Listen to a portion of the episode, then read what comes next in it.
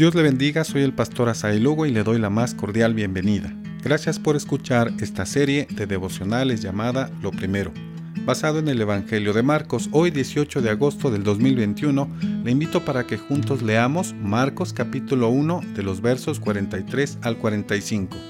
Dice la Biblia, entonces le encargó rigurosamente y le despidió luego, y le dijo, mira, no digas nada a nadie, sino ve, muéstrate al sacerdote y ofrece tu purificación, lo que Moisés mandó, para testimonio de ellos.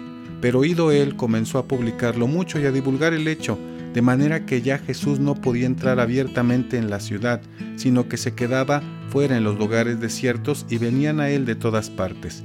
Reina Valera 60. Otra versión dice, enseguida Jesús echó al hombre y advirtiéndole severamente, mira, no se lo cuentes a nadie, ve y preséntate al sacerdote y da la ofrenda que ordenó Moisés al que ha sido sanado. Esto servirá para que la gente compruebe que ha sido sanado. Pero el hombre fue y empezó a divulgar la noticia de lo que había pasado. Por eso Jesús no podía entrar en ningún pueblo sin llamar la atención. Tenía que quedarse en los lugares solitarios y la gente de todas partes acudía a él. Palabra de Dios para todos.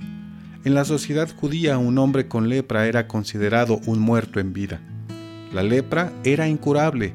Si alguna vez se diera el caso de que un leproso se curara, podría ser alguna otra enfermedad de la piel, así que se tenía que cumplir con la ceremonia de restauración que se describía en la ley.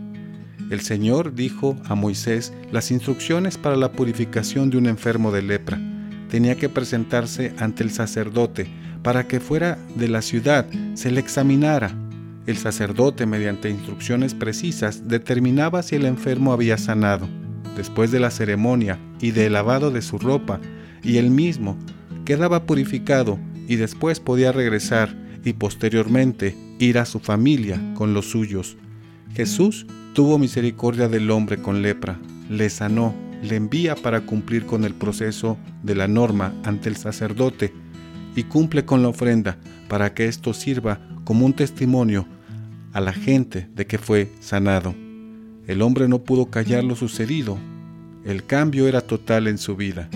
¿Cuáles son las enseñanzas para nosotros en este día?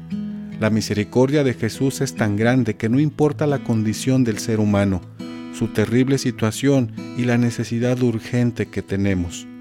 Formar parte del plan de Dios para el extendimiento del Evangelio es una bendición para todos los que han recibido su gracia. Una vida transformada por el poder de Jesús es un testimonio viviente de las buenas cosas del Evangelio a nuestra sociedad. Nuestros actos, nuestros dichos, nuestras ideas, todo nuestro ser comunica a quien pertenecemos. El hombre sanado de lepra no pudo callar que Jesús fue quien le sanó. Hoy, en este día, en el trabajo, en la conexión de la escuela, con nuestra familia, vecinos, que nuestros dichos y actos hablen de la obra de Jesús y la transformación que vivimos por medio de aquel que nos amó. Le espero mañana para seguir reflexionando en la historia de Jesús en esta serie de devocionales llamada Lo Primero.